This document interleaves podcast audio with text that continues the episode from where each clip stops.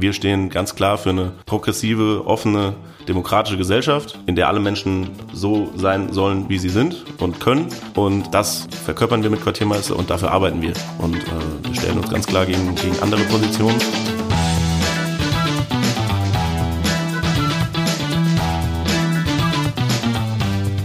Guten Tag zu einer neuen Ausgabe von Gute Ideen, der Interview-Podcast von Start Next. Mein Name ist Shai Hoffmann. Mein Name ist Lukas Haas. Und wir freuen uns, dass ihr eingeschaltet habt, denn heute haben wir einen äh, ganz tollen Gast äh, bei uns hier vor dem Mikrofon, nämlich David Grindelbach von Quartiermeister. Kennt ihr Quartiermeister? Ihr, wenn ihr, wie, wenn ihr Bier trinkt ähm, und Gutes tun wollt, dann solltet ihr auf jeden Fall jetzt die Ohren spitzen, denn äh, David wird uns erzählen, wie er auf die Idee kam, diese Biermarke zu gründen und äh, was da so besonders dran ist, wenn ihr äh, so richtig viel Bier trinkt, weil das ist jetzt so, sozusagen ein Ausnahmepodcast. Äh, äh, ne, also wir wollen euch jetzt dazu ermutigen, viel Bier zu trinken. Eigentlich macht man das ja nicht, aber äh, ausnahmsweise heute mal schon. Ähm, David, erzähl doch mal ein paar, äh, ein paar Sätzchen zu dir. Wer, wer bist du eigentlich? Ja, gerne. Ähm, ich bin, genau, ich bin David. Ich bin äh, einer der Gründer von Quartiermeister. Wir sind eine soziale Biermarke aus Berlin-Kreuzberg und äh, wie du schon richtig gesagt hast, wir fördern mit den Gewinnen aus unserem Bierverkauf soziale Projekte. Und zwar genau dort, wo das Bier getrunken wird. Und äh, es ist sogar so, dass unsere die Menschen, die das Bier trinken, mitbestimmen können, äh, in welche Projekte das Geld fließt. Also wir haben versucht, dort einen partizipativen Prozess zu schaffen, um den Mehrwert und die Wertschöpfung in die äh, Städte zu bringen vor Ort, also Konsum positiv aufzuladen. Oh, und wie sieht das, wie sieht dieser partizipative Ansatz genau aus? Also wenn ich jetzt ein Bier trinke, ein Quartiermeister, kann ich dann irgendwie bei euch in Kreuzberg vorbeikommen und sagen so hier, äh, ich habe eine Flasche getrunken, ich möchte bitte, dass, äh, dass mein Geld äh, zu der Flüchtlingsinitiative geht?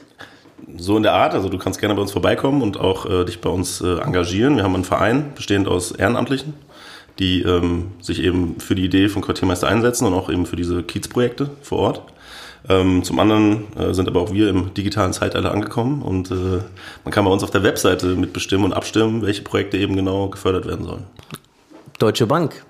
Oh, Deutsche Bank. Wir gehen mal in die, in die Vergangenheit. Äh, Geht mal in die, in die Dark Times. In die ja. Dark Times. Nein, ach, wenn man dich so, aber eigentlich sollte man jetzt ja nicht so rangehen, so von wegen, wenn man dich so sieht, ne, dann könnte man, man könnte sich nie vorstellen, dass du mal bei der Deutschen Bank äh, ein, ein duales Studium gemacht hast. Wie, wie, kam, wie kam es zu dieser Entgleisung?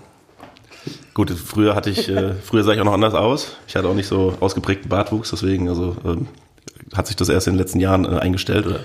Kommt das vom, vom Biertrinken? Ich glaube nicht, aber könnte sein. Nein, es ging, also Deutsche Bank war ja tatsächlich nach meinem Abi so die erste Station, nachdem ich nicht richtig wusste, was ich machen soll. Und ähm, hatte über meine damalige Freundin einen Kontakt in die Deutsche Bank und der hat gesagt, ey, wir haben hier so ein duales Studienprogramm, willst du dich nicht einfach mal bewerben? Und ich so, ja, okay, mache ich. Wurde genommen und ähm, dieses Programm beinhaltete halt, beinhaltete, ähm, dass ich eben zweimal im Ausland äh, einen Aufenthalt hatte mit Praktika und, und äh, Studium und habe gleichzeitig quasi meinen äh, mein Bachelor und äh, meinen IHK-Abschluss äh, gehabt und ähm, habe mich deswegen dazu entschieden, es zu tun, auch weil ich aus, aus mangelnden Alternativen. Und ich sage auch heutzutage eigentlich immer, dass ich äh, ohne das nicht hier wäre wahrscheinlich, weil ich einfach relativ früh auch schon gesehen habe, was ich in meinem Leben auf jeden Fall nicht machen will. Ähm, ich habe es zwar durchgezogen und das war auch cool, so, weil ich wie gesagt auch viele Erfahrungen gemacht habe, aber ja, also weder inhaltlich noch menschlich war das unbedingt das, was ich machen wollte und konnte mich aber auch währenddessen sehr gut umorientieren. Und dann äh, nimm uns doch jetzt äh, mal mit. Wir machen jetzt ein bisschen Gründerromantik sozusagen. Äh, nimm uns mal mit an den Punkt, an dem du die Idee kennengelernt hast und äh, wie kam das äh, Ganze dann äh, zustande? Ja, das äh, war im Grunde 2010, kann man sagen, als ich nach meinem Studium bei der Deutschen Bank dort aufgehört habe, ganz bewusst und mich, äh, ich bin nach Berlin gegangen für ein Praktikum im Jetzt Social Impact Lab weil ich eben damals schon begeistert war von der Idee des sozialen Unternehmertums, ne, die Kombination aus ähm, ja, sozialem Menschen helfen, äh, was wir Gesellschaft tun und äh, eine unternehmerische Herangehensweise hat mich damals schon sehr fasziniert und äh, ist auch heute noch meine Hauptmotivation, das zu tun. Und ähm, habe während meiner Zeit dort eben ähm, Sebastian kennengelernt. Und äh, Sebastian ist der ja, ursprüngliche Ideengeber von Quartiermeister, der mit Quartiermeister einen ein Unternehmen oder eine Idee entworfen hat, äh, wie sich Menschen sozial engagieren können, ohne mehr Zeit und Geld investieren zu müssen, äh, nämlich einfach über den Konsum eines mehr oder weniger alltäglichen Produkts. Und genau die Kombination mit Bier trinken, mit Freunden, Spaß haben und dabei Gutes tun, hört sich eigentlich ganz gut an. Und deswegen war ich davon ziemlich schnell begeistert und habe mich da auch, ja, direkt angefangen, mich da zu engagieren in dem Verein, den es eben seit 2010 gab. Und ähm, ja, so fing das alles an. Und irgendwann, also ich hatte schon damals direkt auch nach meiner Zeit oder während der Zeit in der Deutschen Bank hatte ich schon das Gefühl, okay, ich will eigentlich irgendwann mal was Eigenes machen. Ähm, da geht es viel um Selbstbestimmung, da geht es viel um sein eigener Chef sein. So, das hatte ich auf jeden Fall ähm, damals schon gespürt, dass das äh, für mich äh, eher mein Weg ist, sage ich mal. Und als es dann die Möglichkeit gab, das mit Quartiermeister sogar noch mit so einer Idee zu realisieren, ähm, wusste ich, okay, jetzt jetzt ist die Chance da und jetzt muss ich sie packen. Und wie, wie habt ihr euch äh, damals das erste Mal finanziert? Also ihr habt ein Crowdfunding gemacht bei Start Next. Das war äh, das letztes war, Jahr. Genau. Letztes Jahr, genau. Das war erst im Juli 2018. Wie, mhm. wie, also ne, ganz viele Gründer und oder potenzielle Gründer und Gründerinnen, die hören jetzt zu, ähm, haben vielleicht gute, gute Ideen. So heißt ja auch der Podcast.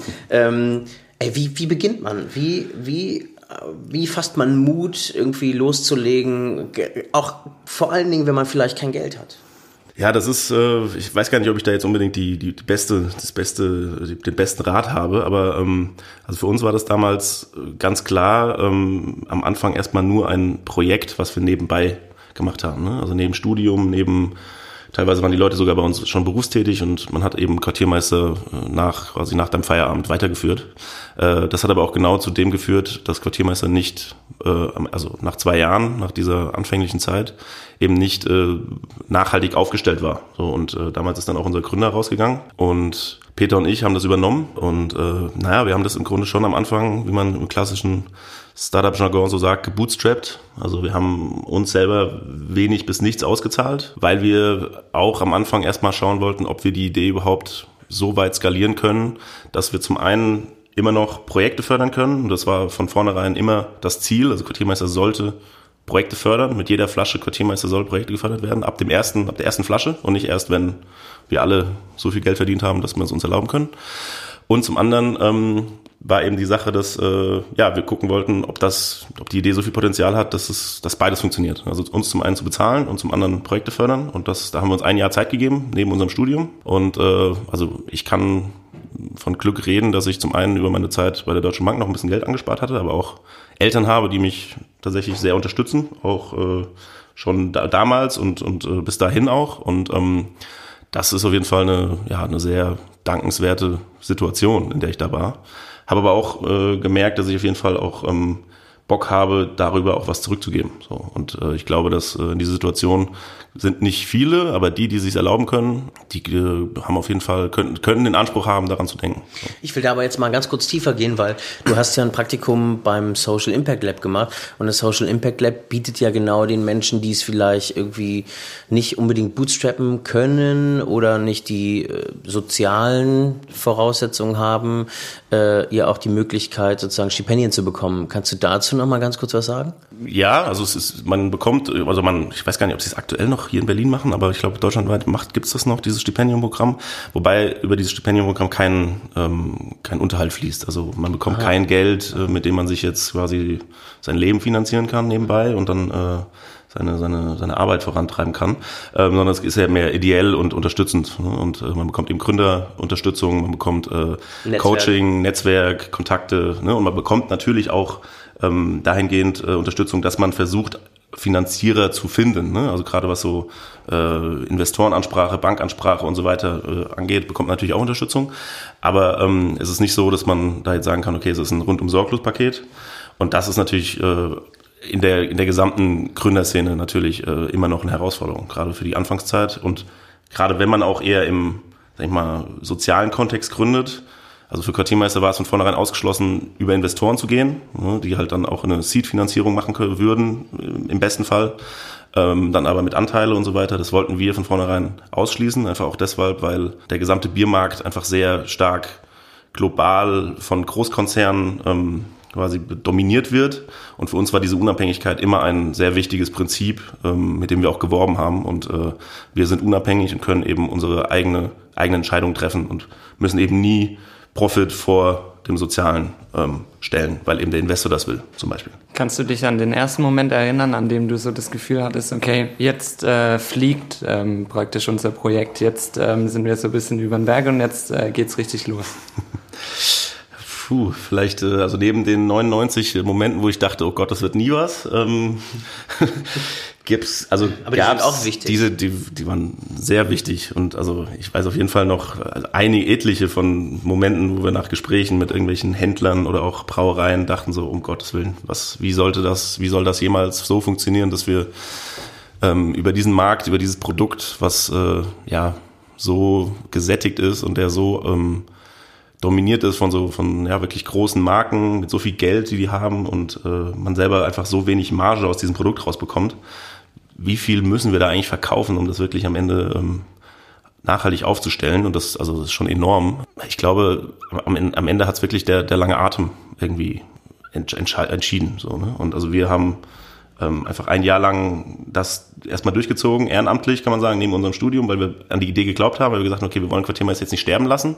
Und dann haben wir gesagt, okay, es kann funktionieren, aber also wir haben dann, glaube ich, im ersten Monat danach haben wir uns irgendwie 800 Euro ausgezahlt. Also es war noch weit entfernt von irgendwie ähm, wirklich äh, guter Job und äh, also mittlerweile, wir sind ja mittlerweile echt äh, 10, 11 Leute, die bei Quartiermeister sind und ähm, natürlich sind wir seitdem stark gewachsen und äh, verkaufen natürlich auch viel mehr. Wir verdienen auch alle entsprechend jetzt besser, aber jetzt auch nicht so, dass wir sagen würden, ne, wir werden damit reich. Aber darum geht's uns auch tatsächlich nicht. Und keiner, der bei Quartiermeister arbeitet, kommt dahin wegen der Kohle, sondern tatsächlich vorrangig wegen äh, der Idee und dem, was dahinter steht. Nämlich wie wir eben gemeinsam versuchen, mit einer, mit einer geilen Idee und einem sehr guten Produkt äh, ja, die Gesellschaft zu verändern. Und was gibt einem dann in den Momenten, in den 99 Momenten, die du meintest, äh, in denen man denkt, oh Gott, oh Gott, äh, vielleicht wird es nie was? Was gibt einem dann die Energie und ähm, auch den Spirit einfach da äh, weiter durchzuziehen und zu sagen, ist aber meine Idee und ich mache das jetzt so? Also ich glaube, ein großer Faktor bei uns war ähm, immer, dass wir zu zweit waren. Also ich habe das ja zusammen mit Peter quasi aufgezogen, dann danach, nachdem Sebastian ausgestiegen ist. Und ähm, obwohl wir es am Anfang tatsächlich so ein bisschen gehakt hat zwischen uns äh, und wir da auch ein bisschen gebraucht haben, bis wir, sag ich mal, so eine Linie gefunden haben zusammen und äh, uns wirklich so zu 100 Prozent vertraut haben. Ab dem Zeitpunkt, wo es wirklich, wo wir uns ausgesprochen hatten und so, das, äh, da war es echt, also da, seitdem lief es tatsächlich sehr gut. Und ähm, das ist auch immer noch eine Stärke, die wir haben, glaube ich, weil wir einfach zu zweit sind und wir auch zwei verschiedene Typen, würde ich sagen, sind. Und dadurch haben wir wirklich immer die Möglichkeit, ja, viele Dinge einfach zurück, rückzukoppeln, zu reflektieren, nochmal innezuhalten, zu sagen, okay, lass uns nochmal über diese ganze Geschichte hier sprechen. Und ich glaube, wir haben einfach relativ viele gute Entscheidungen getroffen am Anfang und auch Entscheidungen, die vielleicht andere Menschen oder jeder BWLer vielleicht sagen würde, hey, ihr spinnt doch, ihr könnt doch jetzt nicht irgendwie eine, hier eine Business Opportunity auslassen. Und wir haben gesagt, nee, das ist jetzt zu früh, das ist zu groß, das ist zu viel und haben uns dadurch, glaube ich, auch ja, zum einen Freunde gemacht, aber auch zum anderen ähm, haben wir, sind wir unseren Weg gegangen, der auch tatsächlich glaubhaft war und wir haben uns nie in die, in die Situation begeben, dass irgendwie wir irgendwie ein, ein krasses Risiko uns ausgesetzt haben, dass es irgendwann da doch nicht mehr funktioniert, weil wir, nur weil wir jetzt irgendwie da einen Deal eingegangen sind, zum Beispiel. Und das war und ist auch immer noch ähm, sehr wichtig und, und kraftvoll. Und darüber hinaus natürlich Freunde, Familie, aber auch ähm, mein Studium, was ich dann tatsächlich noch von 2012 bis 2016 noch gehabt hatte. Ähm, ich habe noch ein Masterstudium drangehangen, Public Policy, das war so ein berufsbegleitender Master. Das war ziemlich cool, weil ähm, der eben genau das vorausgesetzt hat, dass man in einer Idee dorthin kommt und diese versucht in eine Organisation umzuwandeln oder zu, ne, zu entwickeln in der Zeit des, des Masters. Und dort hatte ich eben mit 15 anderen Menschen quasi ähm, die Möglichkeit, mich immer mal wieder so alle vier bis sechs Wochen rückzukoppeln und äh, darüber zu reden. Und die hatten mehr oder weniger die gleichen Probleme, die standen an den gleichen Punkten und das hat immer wieder extrem viel Kraft gegeben, zu sagen, ja, das ist schon das Richtige, was wir hier tun und äh, mach weiter und versuch doch nochmal da oder hier hast du nochmal ein neues Werkzeug und äh, das hat schon auch sehr viel geholfen. Und äh, ein Projekt, das ihr dann ja irgendwann äh, angegangen seid, war das Crowdfunding bei Startnext. Wie bist du denn auf die Idee gekommen oder wie seid ihr vielleicht insgesamt als Team auf die Idee gekommen zu sagen, okay, ähm, wir haben ein Business, das äh, funktioniert eben, wir wollen jetzt aber woanders her nochmal eine Finanzierungsmöglichkeit uns auftun und warum fällt die Wahl dann auf Crowdfunding in dem Moment? Also es hängt, äh, genau, also damals, als wir Quartiermeister gestartet haben, 2010, ich glaube, das war das gleiche Jahr, in dem auch Startnext gegründet wurde, war es Crowdfunding eigentlich noch nicht bekannt oder uns zumindest nicht. Sicherlich hätten wir, wenn es schon bekannter gewesen wäre oder wir schon wir später an den Start gegangen wären, wahrscheinlich mit einem Crowdfunding gestartet, wie man das mittlerweile fast ja auch regelmäßig äh, sieht. Und das ist auch, glaube ich, eine sehr gute Möglichkeit, Ideen gerade in so einem Anfangsstadium in die Welt zu bringen und auch diesen Proof of Concept, so ja, ich habe hier tatsächlich Menschen, die bereit sind, mein Produkt zu kaufen oder meine Dienstleistung einzukaufen, ähm, zu erhalten. Für uns war das damals ähm, einfach nicht möglich, weil wir das gar nicht als möglich, also als Gelegenheit erkannt hatten. Nichtsdestotrotz, als wir dann natürlich mitbekommen haben, wie andere Projekte, Unternehmen Crowdfunding gemacht haben, haben wir natürlich immer wieder rüber geguckt und gedacht, so wow, okay, das läuft ja tatsächlich richtig gut und bringt ja auch nochmal zusätzliche Aufmerksamkeit neben der Kohle, die es irgendwie bringt. Und ähm, ja, und dann war tatsächlich für uns irgendwann der Punkt, wo wir gesagt haben, okay, wir haben jetzt hier irgendwie eine, eine, eine Produktentwicklung, die kostet uns relativ viel Geld, weil ähm, sie eben eine relativ neue Neuartigkeit mit sich bringt, nämlich ein alkoholfreies Bier. Und das war dann für uns der Moment, wo wir gesagt haben, okay, jetzt kann es für uns Sinn machen, eine Crowdfunding-Kampagne zu, zu starten. Einfach, genau, um das zum einen zu finanzieren, vorzufinanzieren, weil es eben die Entwicklung Geld gekostet hat. Und zum anderen, um diese Idee oder beziehungsweise das Produkt in unsere Community reinzutragen und äh, Leute anzusprechen, zu sagen, ey, Quartiermeister macht jetzt auch ein alkoholfreies. Äh, wir finden es super. Wie findet ihr das? Und ähm, genau, das war letztlich der, der entscheidende Punkt, dann damit anzufangen. Weißt du denn noch, wie eure Vorbereitung so aussah für die Crowdfunding-Kampagne? Also ähm, habt ihr euch dann speziell davor darauf vorbereitet? Habt ihr nochmal andere Sachen gemacht, die ihr sonst nicht getan habt?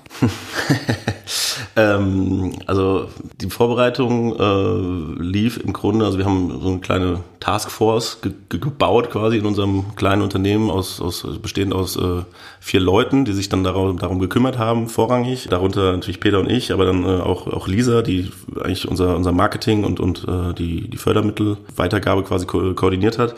Im Grunde, wir waren für, für, wir waren für alles bereit. So, also Quartiermeister ist, war jetzt nie ein Unternehmen, was besonders krass in die Öffentlichkeit gegangen ist, auch mit irgendwie Social Media oder dass wir irgendwie irgendwelche äh, verrückten Dinge getan haben, um Aufmerksamkeit zu bekommen. Ähm, das war für uns tatsächlich äh, nie so unser Ding. Aber in dem Moment, wo wir gesagt haben, okay, jetzt machen wir Crowdfunding, jetzt, jetzt, also jetzt hauen wir alles raus, jetzt versuchen wir tatsächlich, wir machen, setzen uns jeden Tag zusammen, überlegen wir, was wir jetzt irgendwie eine Story machen können äh, auf Instagram oder irgendwelche Aktionen draußen, dass wir uns irgendwie auf die Straße stellen und flyern und also haben wir schon irgendwie alles mal durchdacht und ähm, klar, paar Sachen irgendwie haben wir gemacht, paar Sachen dann auch wiederum nicht, aber es hat für uns schon so ein bisschen auch den Weg geöffnet, zu sagen, okay, wir lassen uns noch mal ein bisschen interaktiver sein, lass uns noch mal ein bisschen mehr in die in die Öffentlichkeit rausgehen, weil eigentlich machen wir ja tatsächlich ganz geile Sachen und äh, sollten noch mehr Menschen mitbekommen, dass wir das tun. Und ähm, ja, das hat so ein bisschen den Weg geebnet, nochmal in, in ein neues Verständnis von auch äh, Öffentlichkeitsarbeit, PR, kann man sagen. Das heißt, das war also einer von den äh, Positivpunkten sogar auch, die ihr aus dem Crowdfunding dann noch mit rausgenommen habt, oder? Auf jeden Fall. Also klar kann man jetzt oder ist jetzt bei uns jetzt nicht, äh, hat sich jetzt nicht grundlegend was verändert und irgendwie wie, jeden Tag äh, machen wir jetzt irgendwelche Frühstücksstories und äh, ne, halten da irgendwie unsere Nase rein. Das äh, ist jetzt immer noch nicht der Fall. Ja. Allerdings äh, haben wir schon den Wert erkannt davon, dass wir einfach mehr Marketing machen wollen und auch müssen. Auch da, das hat, das hat eine historische Komponente. Wir alle kommen nicht aus dem Marketing. Ähm, wir alle, haben alle bei Quartiermeister Marketing immer ein bisschen ja als notwendiges Übel gesehen und so wurde es auch behandelt, kann man sagen. Also wir hatten noch mehr oder weniger nie Marketingausgaben, jetzt neben der Projektförderung, die natürlich auch als Öffentlichkeitsarbeit gesehen werden kann, aber darüber hinaus haben wir nie irgendwelche ja, großen, größeren Kampagnen gestartet mit irgendwelchen äh, ne, was auch immer, irgendwelchen äh, Inter Interviews schon, aber halt jetzt nicht ganz gezielt eben, okay, ich will jetzt irgendwie äh, eine Plakatkampagne machen oder ich möchte jetzt in der Öffentlichkeit stattfinden durch irgendwelche Poster, was auch immer. Das fanden wir immer alles so ein bisschen nervig. Auch irgendwie, wenn man das so in der Öffentlichkeit wahrnimmt, Werbung an sich. Ne? Aber haben dann schon gemerkt, okay, es, es, es könnten noch mehr Menschen Quartiermeister kennen. Und äh, das, äh, ist auf jeden Fall jetzt auch immer noch ähm, Ziel von uns. Ich habe in Vorbereitung auf unser Podcast, äh, auf die Aufnahme heute, äh, habe ich ein bisschen auf die Webseite geguckt und habe gesehen, dass ihr ziemlich transparent seid. Und äh, ihr nennt auch Transparenz als eine eurer Quartiermeisterprinzipien. Welche sind denn noch weitere Prinzipien vom Quartiermeister? Und was ich wirklich gut finde, ist, dass ihr in diesem Transparenzbericht die Hose runterlasst. Ja, also Transparenz ist für, für uns schon immer eines der wichtigsten genau, Prinzipien. Also wir arbeiten mit verschiedensten Prinzipien, nachdem wir unser korrektes Wirtschaften letztlich definieren. Und äh, also Transparenz ist für, für uns eben ein wichtiger Faktor, weil wir als Social Business, was wir uns selber bezeichnen, ja eine gewisse Glaubwürdigkeit brauchen in der Öffentlichkeit. Also Social Business ist kein geschützter Begriff. Jeder kann irgendwie Social sozial, nachhaltig, whatever sein und es wird auch mittlerweile inflationär benutzt, würde ich so sagen. Aber wenigst, die wenigsten sind tatsächlich so transparent, dass man wirklich nachvollziehen kann, ja, die, das, das ist tatsächlich so. Also die sind wirklich sozial. Oder was heißt eigentlich sozial? Und ähm, da äh, haben wir uns schon sehr früh mit auseinandergesetzt und äh, uns die Frage gestellt, okay, was würde ich als Konsument wollen von einer Firma, die sich sozial nennt? Und dann ist klar, okay, die müssen in irgendeiner Weise nachweisen, was, wie sozial die sind. Und äh, deshalb äh, veröffentlichen wir alle drei Monate unsere Quartalsberichte, in denen wir quasi die letzten drei Monate unserer Gewinn-Verlust-Rechnung äh, aufzeigen und sagen, hier, Leute, das haben wir verdient, das äh, haben wir ausgegeben für Gehälter, für Einkauf, für alles Mögliche. Und das bleibt übrig oder bleibt auch nicht übrig, aber das geht eben trotzdem an die sozialen Projekte von dem Bierverkauf, was wir eben euch versprochen haben. Und äh, ja, da sind wir auch sehr froh drüber, dass wir das tatsächlich so transparent machen, weil es uns einfach wirklich viel Glaubwürdigkeit gibt. Ich wundere mich ein wenig, dass die Szene tatsächlich so, also relativ wenig ähm, in diesem Bereich aktiv ist. Also es gibt einige, die, die es auch versuchen und es gibt auch einige, die sich auch von unseren Zahlen so inspiriert haben lassen. Ich habe jetzt vergangene Woche mir mal den Ecosia-Transparenzbericht angeschaut, die das auch monatlich wirklich sehr gut aufbereiten. Wahnsinn, ne? also richtig gut. Aber insgesamt glaube ich, dass die Szene, also gerade die Social Entrepreneurship, Social Business Szene, dann noch mehr Transparenz zeigen könnte. Einfach um der ganzen Szene mehr Glaubwürdigkeit zu geben. Ähm, ja. Damit wir hier so äh, auf einer, auf einer äh, äh, Seite sind, on the same page, äh, die, können wir ganz kurz definieren, was Social Business eigentlich bedeutet, weil es gibt ja verschiedene Abstufungen. Ne? Es gibt ja auch äh, von konventionellen Unternehmen bis, kon äh, bis Unternehmen, die CSR-Aktivitäten verfolgen, hin zu Social Businesses, aber auch gemeinnützigen Organisationen. Und ihr, das finde ich auch ganz, ganz spannend, vielleicht für all diejenigen äh, Nerds, die jetzt zuhören und sagen so, ja, ich überlege, vielleicht möchte ich eine UG oder eine GmbH gründen, möchte dann aber auch noch sozusagen einen Verein gründen, äh, nochmal vielleicht darauf äh, zu sprechen kommen, wie, wie, in welchem Zusammenhang steht eigentlich der, die GmbH, also eine Kapitalgesellschaft, die ja per Gesetz oder per, ja, per Gesellschaftsrecht im Prinzip ja auch äh, Gewinne erwirtschaften muss. Mhm. Ja? Und wie hängt das sozusagen mit diesem Verein zusammen? Vielleicht einmal kurz eine Definition zu Social Business. Was mhm. bedeutet das eigentlich? Und dann nochmal gezielt darauf eingehen, GmbH und Verein, mhm. den ihr ja habt als Quartiermeister.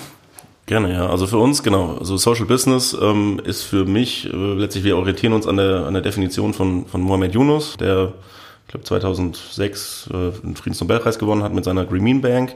Der hat dann ein Buch geschrieben über Social Business und darin definiert er das in sieben Punkten. Und wir haben uns daran mehr oder weniger orientiert. Also ein Teil davon ist eben, dass wir soziale Projekte mit unseren Gewinn fördern und selber aber auch keinerlei Gewinne aus dem Unternehmen an Externe geben. Ne? Also so dieses klassische Investoren oder auch äh, Geschäftsführer-Ding, dass wir als, dass wir eben Gewinne rausgeben ne, an, an, an Menschen, die sich irgendwie uns Geld gegeben haben. Mhm. Das, das passiert nicht und das ist auch nach der Definition von Yunus eben äh, nicht erlaubt. Und äh, wir wollen halt diese Gewinne letztlich entweder reinvestieren in die und das Unternehmen, um quasi bessere Arbeitsbedingungen zu schaffen, oder eben um damit soziale äh, Probleme zu lösen. Und wir haben uns ja letztlich für Zweiteres entschieden, beziehungsweise mittlerweile machen wir natürlich auch Ersteres, um eben auch äh, bessere Arbeitsbedingungen, bessere Gehälter und so weiter natürlich irgendwie äh, hinzubekommen. Und auch ähm, gutes Personal einfach zu finden. Und gutes Personal zu finden, natürlich, das ist äh, auf jeden Fall mit das Wichtigste. Genau, also letztlich, da es keine, sag ich mal, Rechtsform im deutschsprachigen Raum gibt, die äh, in, diese, in diesen Bereich vordringt, also ne, es gibt eben Kapitalgesellschaften, Personengesellschaften und es gibt die Gemeinnützigkeit.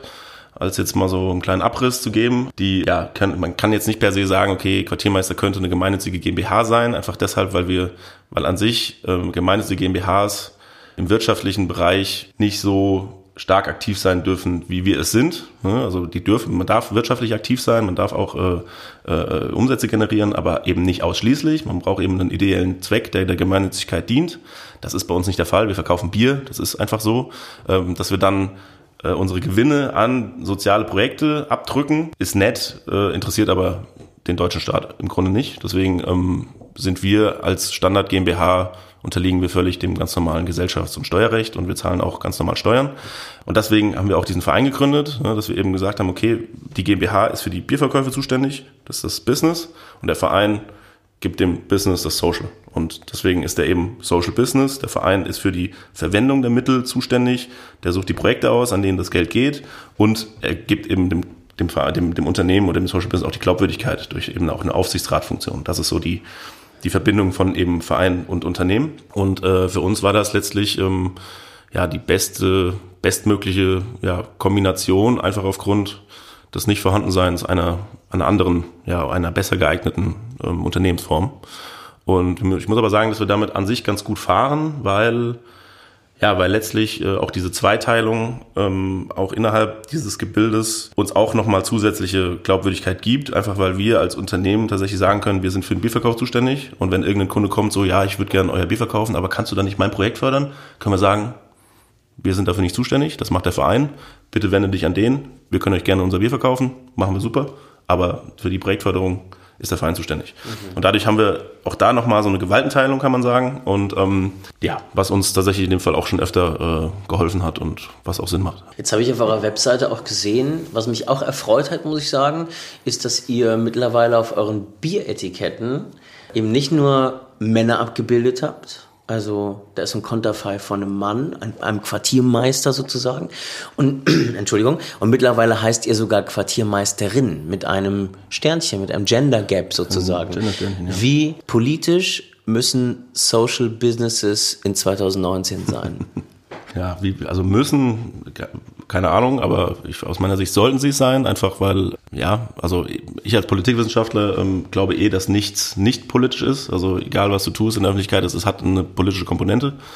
Und wir als Social Business, das sowieso ganz stark mit Prinzipien, Werten in die, in die Öffentlichkeit geht, die eben für unser unternehmerisches Schaffen stehen. Für uns ist es an sich ein leichtes, uns auch noch zusätzlich dahingehend politisch zu positionieren. Das hat jetzt nichts mit Parteipolitik zu tun, sondern einfach politisch im Sinne von die Gesellschaft beeinflussend. Und ähm, wir stehen ganz klar für eine progressive, offene, demokratische Gesellschaft, in der alle Menschen so sein sollen, wie sie sind und können. Und das verkörpern wir mit Quartiermeister und dafür arbeiten wir. Und äh, wir stellen uns ganz klar gegen, gegen andere Positionen. Und aus meiner Sicht gerade jetzt im Jahr 2019, wir stehen kurz vor der Europawahl. Ja, wenn man sich jetzt nicht politisch positioniert, dann vielleicht kann man sich in fünf Jahren nicht mehr politisch positionieren und dann ist es zu spät. Also von daher lieber jetzt und vielleicht auf ein paar Verkäufe verzichten oder ein paar Einbußen hinnehmen müssen, aber dafür wissen, okay, es geht irgendwie liberal und demokratisch weiter. Das heißt, äh, äh, um den Kreis zu schließen, weil ich das nicht zu Ende gebracht habe, äh, auf, der, auf den Etiketten sind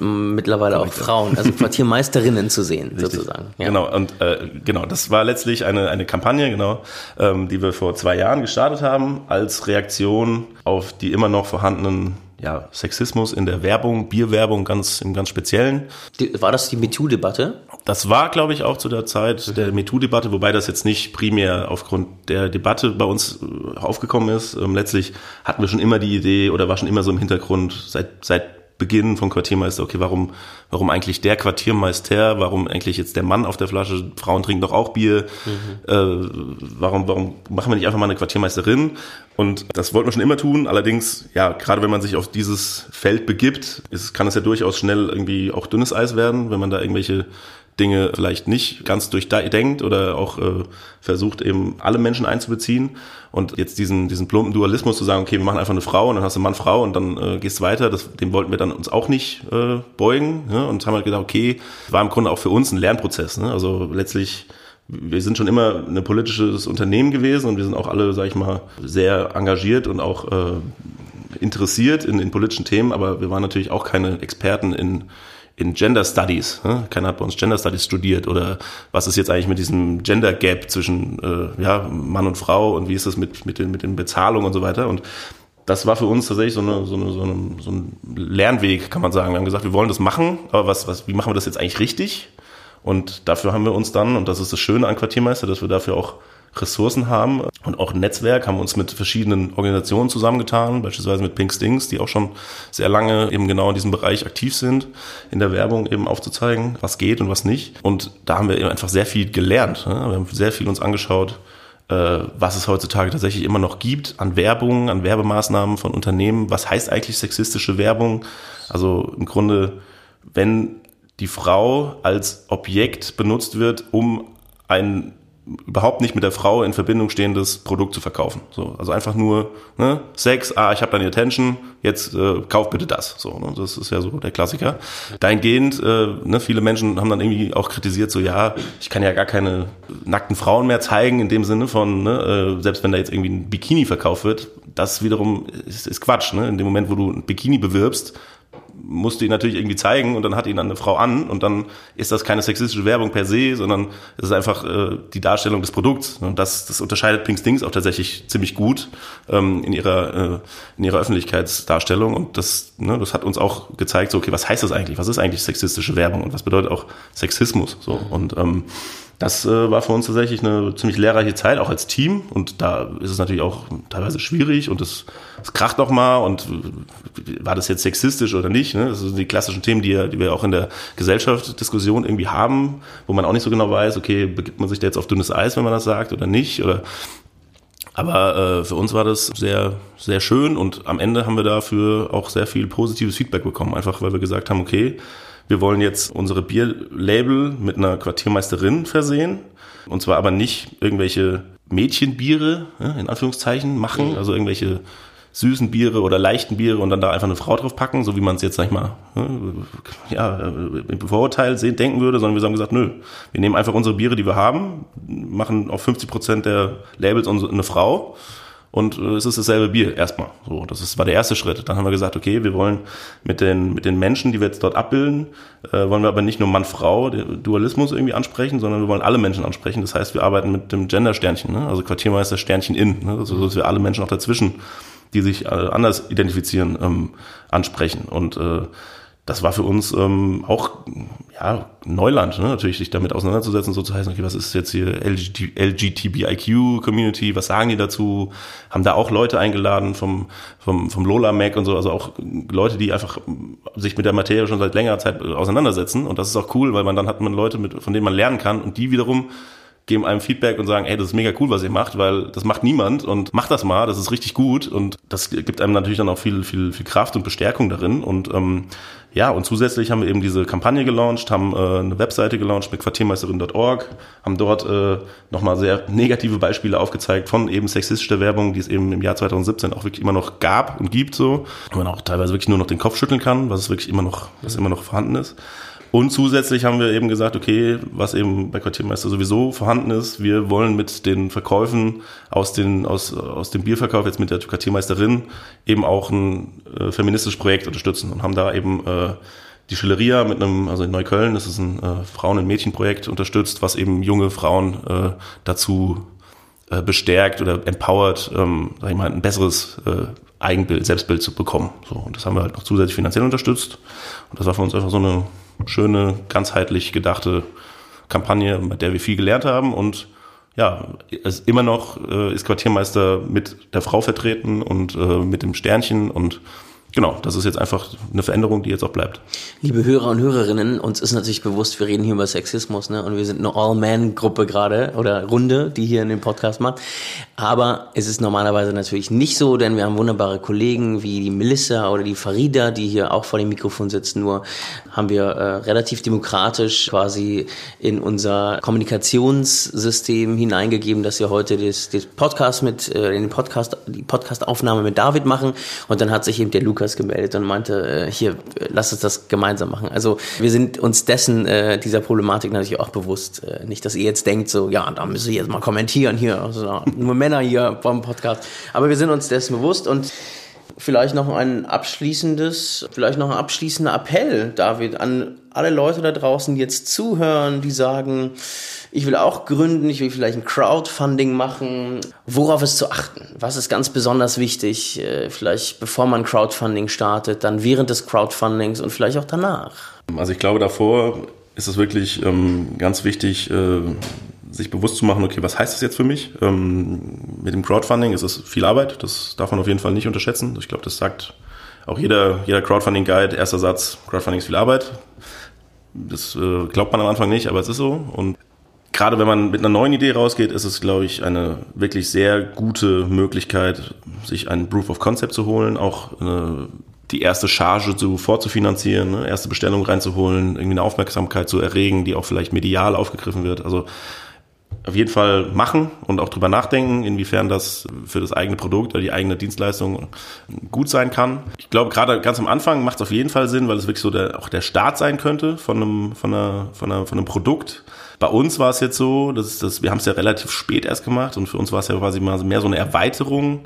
Da kann ich sagen, dass es auf jeden Fall uns schon sehr viel Zeit gekostet hat und auch gerade so Kosten Nutzen muss man abwägen in dem Fall. Also das war wirklich, äh, wo wir dachten, so, okay, da würden wir vielleicht noch mehr Aufmerksamkeit bekommen oder auch noch mehr ein bisschen mehr Geld bekommen. Es war an sich alles positiv, wie es gelaufen ist, aber es war jetzt, sag ich mal, neben unserem Tagesgeschäft noch so eine Crowdfunding-Kampagne zu wuppen. Und unser Tagesgeschäft ist halt schon nicht einfach mehr nur so ein bisschen, sondern das ist schon auch gerade im Sommer war die Kampagne auch noch, klar, das ist natürlich auch unser eigener Fehler gewesen, sie dann zu machen, aber das war schon tough so. Und deswegen glaube ich, ist es schon äh, wichtig, sich da auch den Zeitpunkt genau zu überlegen, macht das für mich jetzt in dem Moment total, also macht das einfach Sinn, mit dieser Kampagne jetzt an den Start zu gehen und was will ich mit dieser Kampagne eigentlich erreichen? So, wenn man sich diese drei Fragen gestellt und sie sich gut beantwortet hat, dann kann ich auf jeden Fall sagen, dass, dass die Kampagne sehr, also sehr positiv ist, auch eine nervenaufreibende Zeit, gerade wenn viele Unterstützer am Anfang sagen, ja, ich habe ja noch Zeit, ich brauche jetzt noch nicht, brauche jetzt noch nicht geben, so, es läuft ja noch 30 Tage, ne? das war dann für uns so,